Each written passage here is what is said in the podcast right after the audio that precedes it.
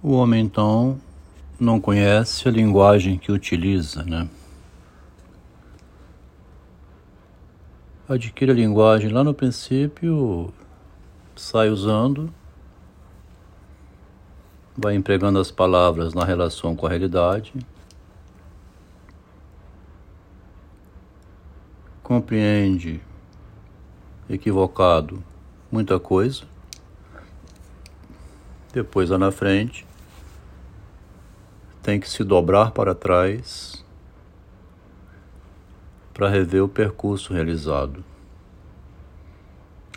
Normalmente isso chama autobiografia, né? A relação, a história de vida, relação da pessoa com a realidade. Quando a gente vai vivendo, a gente vai tendo um decalque da realidade, uma fotografia dela, em imagens em palavras armazenadas na memória. Lá adiante, pode-se resgatar o passado. Diz que quem tem problema de Alzheimer, esquecimento, fica com a memória afetiva. A memória racional e lógica parece que ela desaparece, some. Memória racional e lógica são aqueles eventos mais atuais em que viveu mecanicamente, né? A vida mecânica, então, tira o sabor afetivo da vivência. A gente, como um narciso que vive no mundo, vive emocionalmente, né? Por isso que tem uma paixão por si mesmo, uma paixão pela história vivida, as lembranças afetivas do passado, vem na forma de sonhos, porque o sonho é a maneira descontrolada de pensar enquanto dorme. O sonho aparece bastante embaralhado. Lá, uma vez ou outra, o sonho é totalmente lúcido, como se fosse de dia. Depois da descoberta do narcisismo, né, uma descoberta tardia, uma descoberta, não digo, mas a não consideração né, do narcisismo do próprio Freud. Ele, ele conhecia o seu narcisismo, sabia da separação né, entre privado e público. Ele tinha a noção do que dizia em um lugar e do que dizia em outro lugar. A separação de papéis é uma função narcísica existente na gente. Quando eu estou em casa com minha mulher, meus, sou, sou esposo, com meus filhos, sou pai, se eu for fazer um curso mesmo velho, eu me transformo num aluno. Na empresa que eu trabalhava, eu era engenheiro. E as separações são uma compreensão narcísica da realidade. O Freud tinha compreensão do narcisismo, mas não tinha incluído ele na psicanálise como um conceito fundamental. Obrigou-se a introduzi-lo porque não podia ficar de fora, né? E essa introdução do narcisismo modifica completamente a psicanálise, porque o homem, quanto um ser narcísico, né, um homem que ama a si próprio, ama a vida, um apaixonado pela existência, não quer morrer, quer deixar a memória para o futuro. Freud considera que o filho dele mesmo é a obra dele. Paixão de consigo mesmo é tanto que ele quer ficar famoso depois de morto. Uma inteligente aqui, uma mulher, geralmente, né? Mulher habilidosíssima com inteligência emocional, escreveu no privado sobre o comentário de um colega que botou uma música sob a forma de flauta com a letra em inglês no grupo que uma outra comentou dizendo tanta emoção contida, né? O, a forma de cantar, a expressão corporal é como se fosse um grito da palavra, né? O grito foi dado sob a forma de uma música sem a letra, música cantada com uma gaita, mas colocou também a letra da música que ele estava simbolizando com o som. E a letra fala da ambição da gente de ser grande e o fato de quebrar a cara também de vez em quando.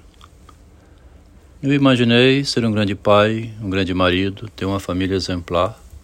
Acabou que quebrei a cara no casamento com uma feminista, que não quebrei tanta cara assim porque nós dois saímos bem de vida. Houve ganho material, houve ganho psicológico, houve ganho em todos os sentidos. No final, não houve violência, nem loucura, nem morte. Saiu uma compreensão literária da psicologia, da psicanálise, também da filosofia e da literatura. Interessante porque eu dobrasse para trás para ver então por acidente, esses dias agora, fomos encontrar em Guimarães Rosa como um autor, né, um homem, né? Primeiramente um homem com 31 anos de idade, um homem genial, diplomata morando em Hamburgo, representante do governo brasileiro, sabia várias línguas já.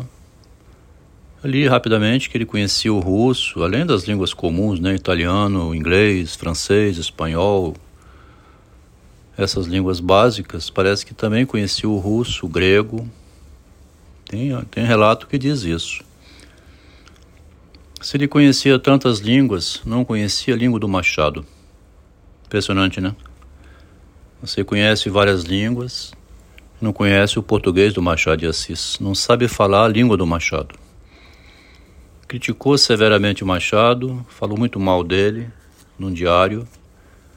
E é bem possível que então essa reversão sobre o passado, né, o nascimento invertido, então, ele nasceu depois de ter nascido, né? ou nasceu de novo quando releu o Machado. A impressão que tem é que ele então passou sete anos, de 39 a 46, ruminando, ou relendo o Machado, que é possível que tenha relido, ou ruminando a existência. Publicou o primeiro livro de contos. Tem até que ver se nesses contos de Sagarana não tem alguma penetração do Machado de Assis, que eu estou supondo que ele deve ter relido a obra do Machado, né? Depois do comentário que ele fez, criticando por ter lido superficialmente os contos de Dom Casmurro, é bem possível que ele tenha voltado atrás, ou por sugestão de alguém. Imagina um homem desse em Hamburgo, na Alemanha, pensando mal de Machado, como escreveu, deve ter mencionado, né, verbalizado isso Algum outro pode ter chamado a atenção dele, né? Rapaz, você não é diplomata brasileiro? Não está aqui representando o Brasil? Acho que você tinha que reconsiderar o Machado, porque você entendeu errado, tá? E como diplomata, falando mal de um brasileiro tão nobre, você mostra burrice. Um homem tão culto, né? Alguém assim deve ter dado um pito nele, né?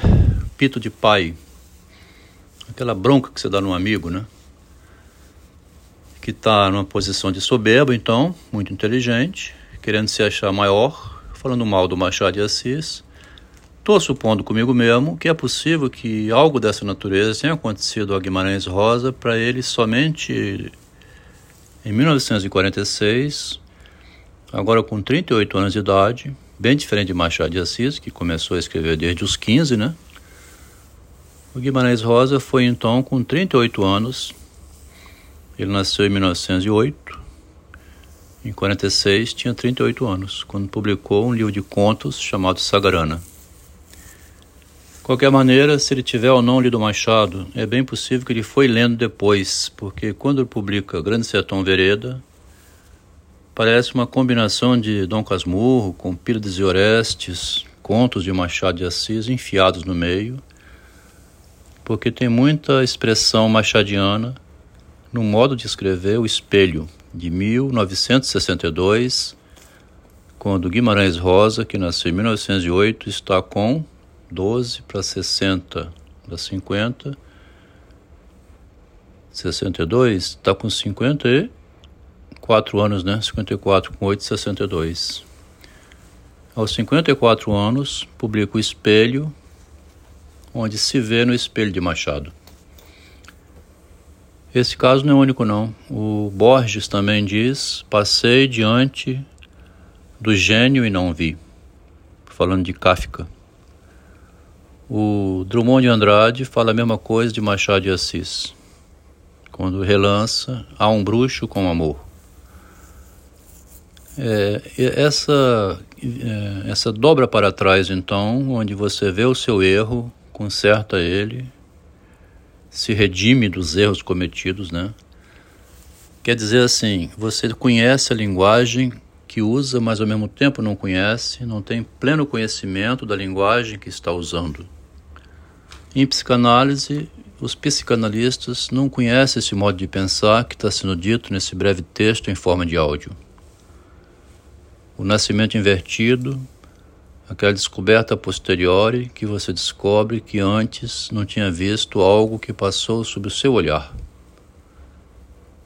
Esse modo de pensar do narcisismo, então, um ver para trás permanente, é uma descoberta que o Freud fez tardiamente quando se deu conta que não podia ficar a psicanálise sem esse conceito fundamental de ver para trás que é próprio do narcisismo.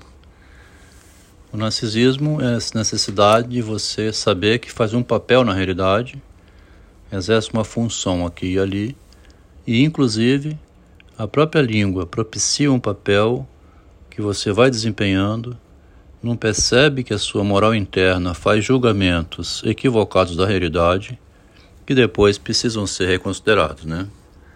O áudio aqui de 11 minutos nessa revisão permanente em forma de podcast que vão ficando como memória de um pensador.